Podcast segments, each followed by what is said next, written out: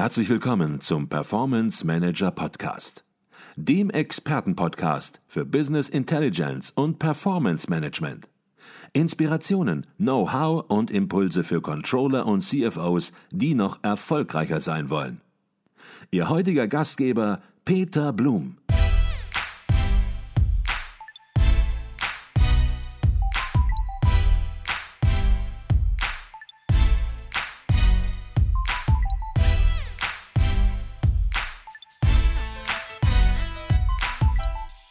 Jetzt hören natürlich auch Geschäftsführer, CFO, CEOs unseren Podcast von mittelständischen, möglicherweise auch kleineren mittelständischen Unternehmen. Und die haben sich möglicherweise, so wie Sie sagen, noch nicht ausreichend mit dem Thema befasst und sind vielleicht auch dankbar, wenn wir ein paar Beispiele mal ganz konkret besprechen, wie Technologie ganz konkret zum Treiber des digitalen Transformationsprozesses auf das Business oder auch für Geschäftsmodelle wird. Können Sie an der Stelle, Herr Metzner, vielleicht mal ein paar ganz konkrete Beispiele geben, wie Technologie den Transformationsprozess beeinflussen wird? Ja, gerne. Ähm, wir äh, waren ja gerade schon mal bei dem Beispiel Handel. Ähm, und äh, das kennen wir ja auch alle als Verbraucher, äh, das Thema E-Commerce etc. Ähm, und äh, das ist mittlerweile ja auch noch ein Stück weiter gediehen, der, der sogenannte Omnichannel-Commerce. Ähm, ich versuche das mal plakativ und plastisch darzustellen. Also wenn ich jetzt bei mir zu Hause am Rechner setze und sage, toll, ich mache ein feines Interview mit dem Herrn Blum und äh, dafür brauche ich vernünftige Schuhe. Mhm. Also bestelle ich mir diese Schuhe mal äh, beim äh, Shop meiner Wahl äh, an meinem PC. Äh, dann fällt mir ein, naja gut, ich wollte nachher sowieso noch in die Stadt, also wähle ich Click and Collect aus, kann mir diese Schuhe dann also im Ladengeschäft, das da auch existiert, dann abholen. Mhm. Setze mich in den Bus, fahre in die Stadt, komme da an, da begrüßt man mich, Mensch, der Herr Metzner, äh, hier sind Ihre Schuhe probiere ich die an, merke, die sind ein Stück zu klein. Dann wird der freundliche Verkäufer in seinem Tablet nachschauen, ob er diese Schuhe möglicherweise in einer anderen Größe hat, sagt, nee, habe ich nicht hier, aber in einem anderen Laden. Wissen Sie was, Herr Metzner, ich schicke Ihnen die nach Hause. Haben Sie heute Abend? Sage ich, toll. Gehe noch einen Kaffee trinken, setze mich wieder in, in den Bus und dann fällt mir im Bus ein, Mensch, vielleicht ist es doch nicht so toll für das Interview mit Herrn Blum, diese, diese, diese Schlappen anzuziehen, die ich bestellt habe. Das sollten lieber schwarze Business-Schuhe sein. Also ändere ich mit meinem Smartphone diese Bestellung, fahre nach Hause und zum guten Schluss äh, werden dann auch die richtigen Schuhe hoffentlich in der richtigen Größe geliefert. Ähm, diese Möglichkeit, also dieses äh, ja doch recht moderne und kundenorientierte Szenario eines Einkaufs, ähm, die darf natürlich wirklich IT. Hier müssen viele verschiedene Systeme miteinander verbunden werden, um eben die Möglichkeit zu schaffen, auf den unterschiedlichsten Kanälen die gleichen Informationen, den gleichen Bestellprozess etc. vorhalten zu können. Ähm, sowas machen wir dann halt auch ähm, quasi als eine Art Middleware, die die unterschiedlichen Systeme miteinander sprechen lässt. Und dann sind wir eben in diesem Bereich Omnichannel Commerce. Das sind Möglichkeiten, die den traditionellen Handel natürlich komplett durcheinander geworfen haben, weil äh, Verbraucher äh, diese Möglichkeiten natürlich auch sehr gerne annehmen. Mhm. Ein ähm, anderes Beispiel. Mhm. Ähm, ist, äh, glaube ich, auch sehr, sehr plakativ der Bereich Medien kann man sich unterschiedliche äh, Themen anschauen. Ähm, gut nachvollziehbar äh, der Bereich Musik, also äh, von vielleicht äh, Tonbändern, Kassetten über die, die Schallplatte sind wir dann in die ersten äh, digitalen Bereiche mit der CD gekommen. Die war dann äh, irgendwann auch nicht mehr en vogue, als das Thema MP3 aufkam. Und äh, heute sind wir beim Thema Streaming. Ähm, das sind jetzt quasi erst einmal die Träger der Musik, aber was dahinter steckt, ist ja wirklich jeweils ein komplett anderes Geschäftsmodell. Also wenn ich früher noch Platten gepresst und physisch verkauft habe, bin ich mittlerweile bei einem Abo-Modell, bei dem ich alle Musik der Welt für einen äh, festen Kurs im Monat mir anhören kann. Äh, das wiederum hat die Musikindustrie äh, durch die Digitalisierung einmal richtig durcheinandergewirbelt. Und äh, im Bereich äh, Video, TV ähm, erleben Sie ja gerade das Gleiche. Video on Demand, die bekannten Streaming-Dienste, die es entsprechend gibt und das traditionelle äh, Fernsehen, wo gesendet wird, äh, da bewegt sich ja unglaublich viel. Und all das äh, basiert letztlich auf Informationstechnologie, die das Ganze erst ermöglicht. Mhm. Ich glaube, das waren schon zwei sehr, sehr plakative und relevante Beispiele, an denen man auch sieht, dass sich die Transformation nicht über Jahr, Jahre oder Jahrzehnte vollzieht, sondern ja, dass man es praktisch schon im Monatsschichten beinahe, wenn man es ein bisschen überzogen ausdrückt, beobachten kann. Ähm, wenn man es beispielsweise an dem letzten Beispiel auch nochmal verdeutlicht, dann ist es so, dass vor Jahren Apple iTunes herausgebracht hat und man dort eben seine Musik ja gedownloadet hat. Und das war ein voller Erfolg für Apple und andere Anbieter, die das auch ermöglicht haben. Und heute, wenn wir ganz konkret bei Apple bleiben, denkt man darüber nach, den iTunes Store komplett zu schließen, weil eben Streaming das Feld im Prinzip total ersetzt hat. Und ja, das ist keine Thematik über Jahrzehnte, sondern die sich in Jahren vollzogen hat und auch Ihr Beispiel im stationären Einzelhandel. Hatten Sie noch ein Beispiel oder wollen wir es bei diesen Beispielen bewenden lassen, Herr Metzner? Oh, ich hätte noch äh, mannigfaltige Beispiele. Vielleicht noch aus ähm, der Energiebranche? Ja, gerne. Die, die ist natürlich total spannend. Ähm, IT äh, ist letztlich ja auch ein, ein, ein, ein wesentlicher Faktor, der die äh, Energiewende möglich macht. Also im, im Energiesektor hat sich ja unglaublich viel äh, verändert. Vor einigen Jahren äh, war es ja noch der Fall, dass quasi eine überschaubare Anzahl von wirklich großen Kraftwerken ähm, dann Energie erzeugt hat. Mittlerweile ist das Bild ein komplett anderes. Es gibt natürlich immer noch große Kraftwerke, aber erneuerbare Energien werden total dezentral erzeugt in Offshore-Windparks oder auf äh, unglaublich vielen äh, Hausdächern mit äh, Photovoltaik. Und äh, so haben wir eine Situation, in der nunmehr äh, Tausende, Zehntausende Kleinstkraftwerke äh, installiert sind und auch Strom in das öffentliche Netz einspeisen. und da kommt man schon so langsam dahin, dass man sich vorstellen kann, das erzeugt ja auch eine unglaubliche Menge an Daten, wenn Sie Strom erzeugen und einspeisen, möchten Sie den ja auch richtig abgerechnet haben. Also wann haben Sie wie viel Strom in welches Netz eingespeist und was bedeutet das dann? Was bekommen Sie dafür äh, äh, von den äh, Netzbetreibern für Geld etc.?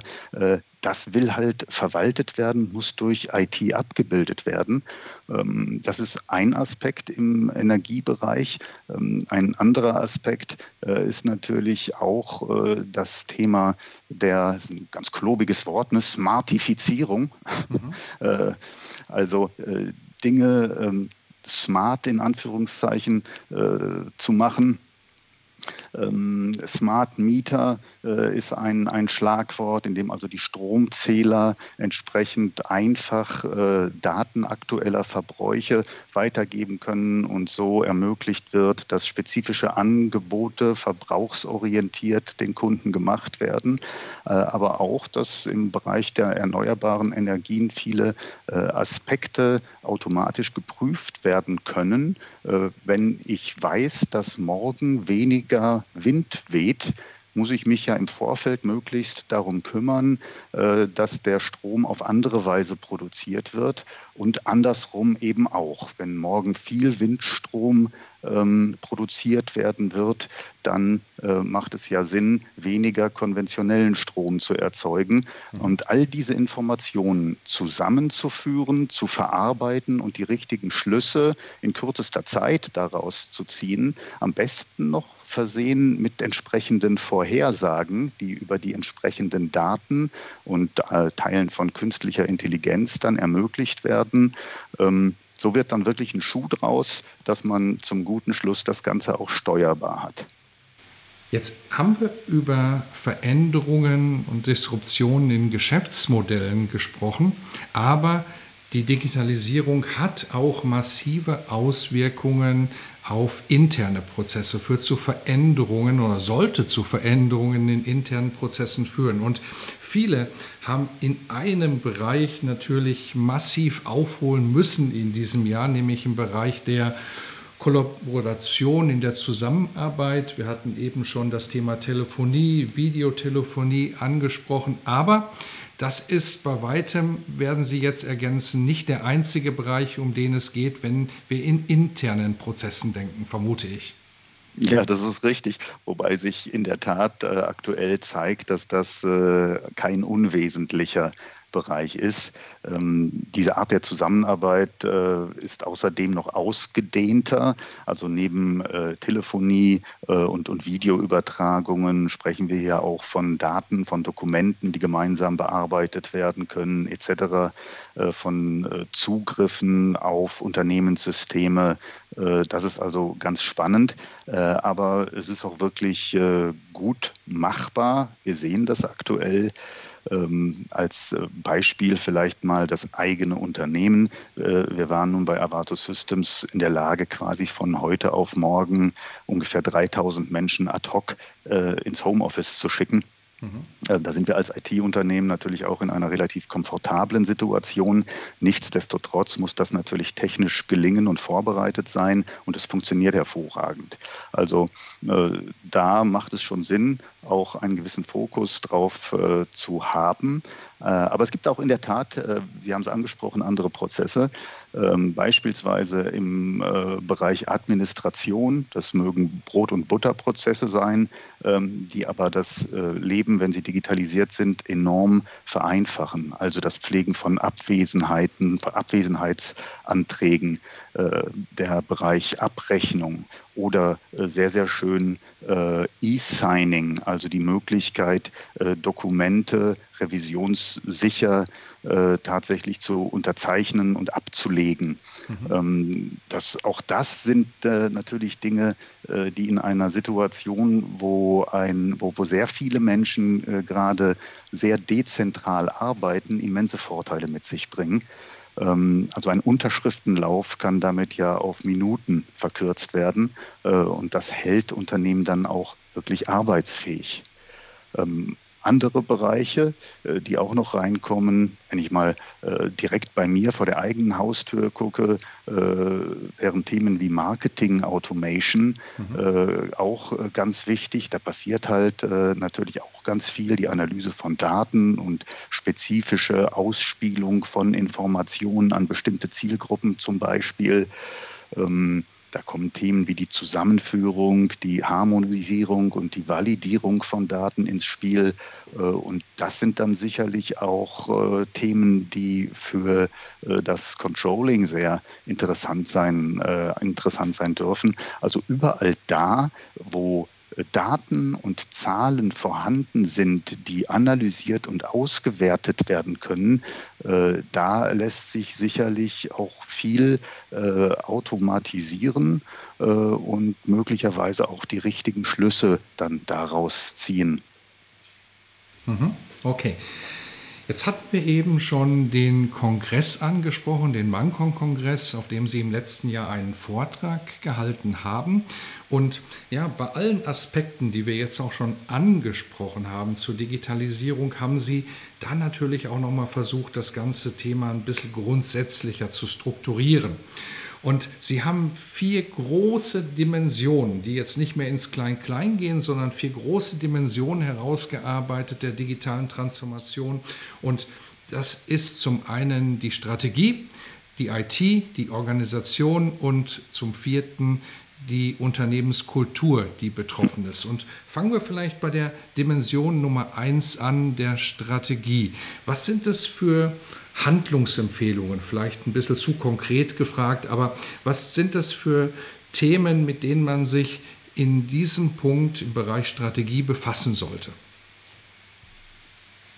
Im Bereich Strategie äh, sind das aus meiner Sicht eigentlich ganz althergebrachte Tugenden, mhm. die da eine große Rolle spielen. Ähm, also gerade schon erläutert, alle Branchen und Unternehmen unterliegen ja nunmehr wirklich starken Veränderungsprozessen oder stehen zumindest äh, in, in, in, großer Zahl äh, kurz davor.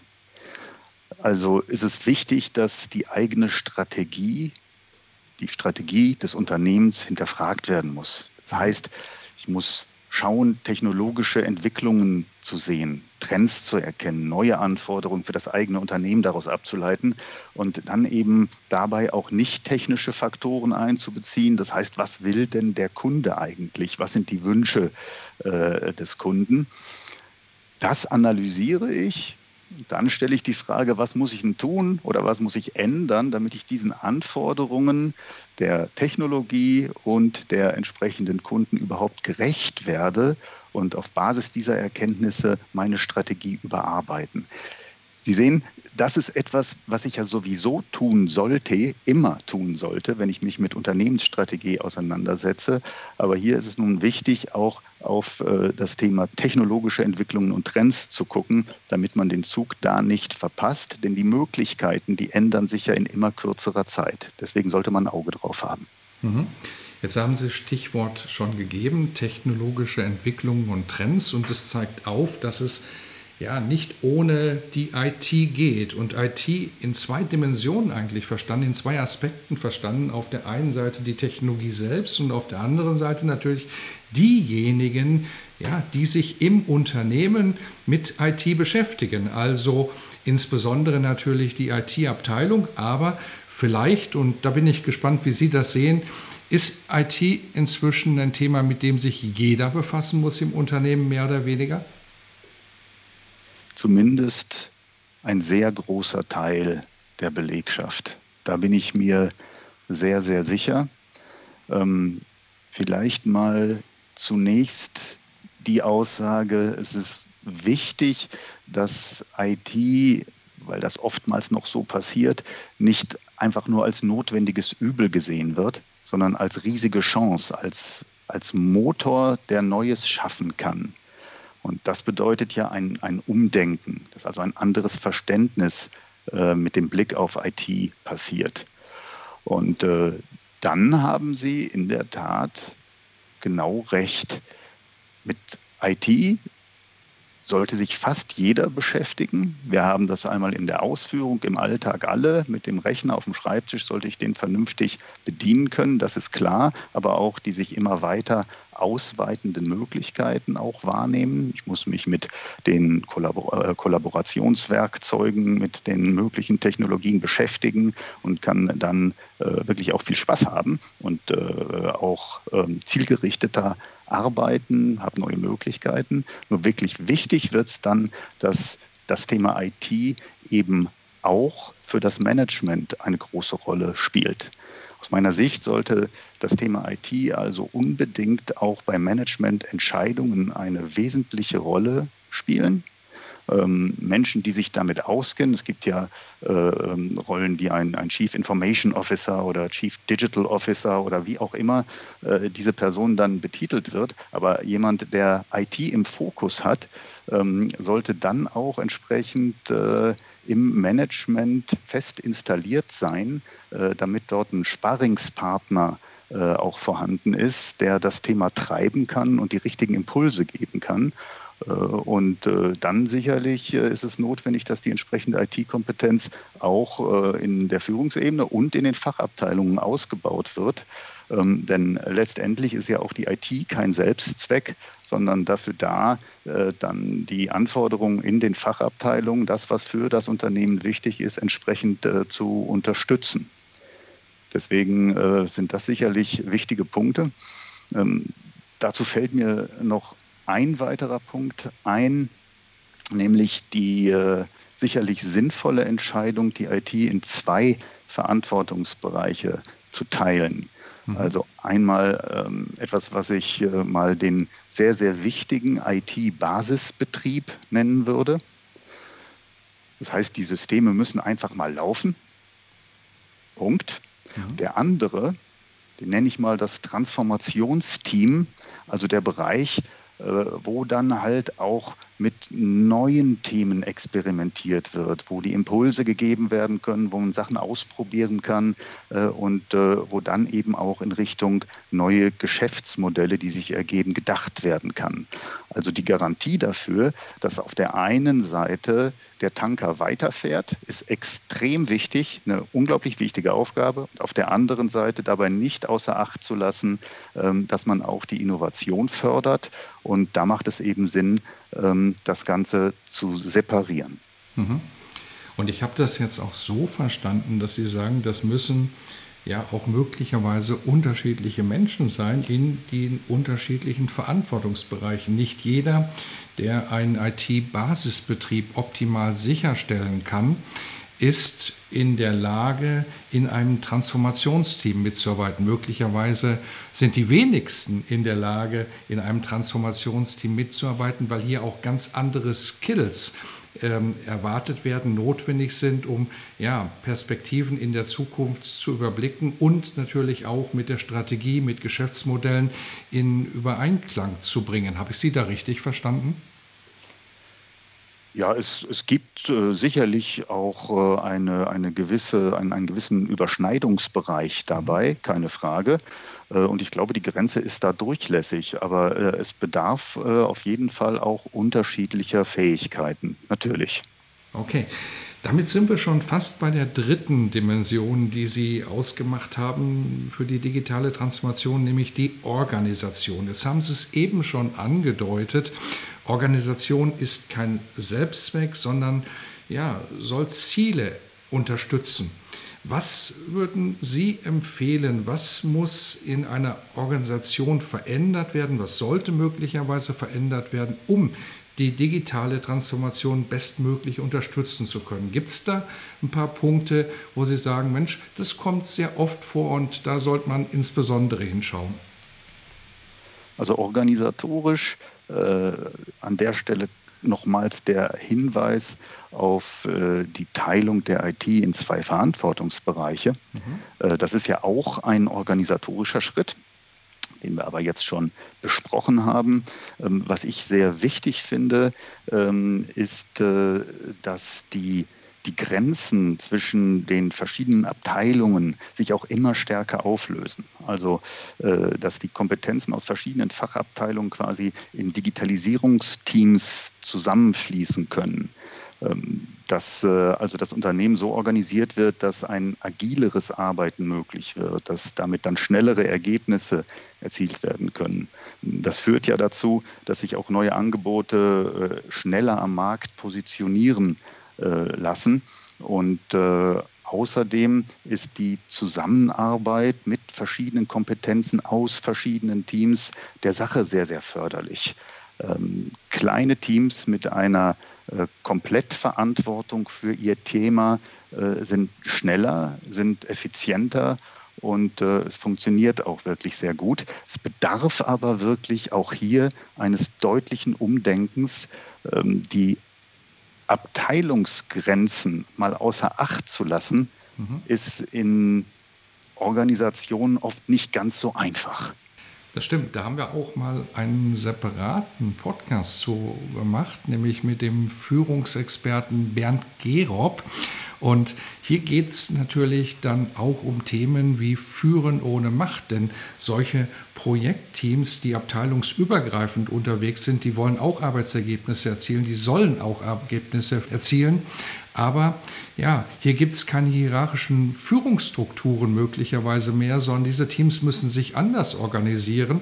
Und das ist möglicherweise nicht zwingend eingeübt in Unternehmen. Ist es das auch, was Sie sehen?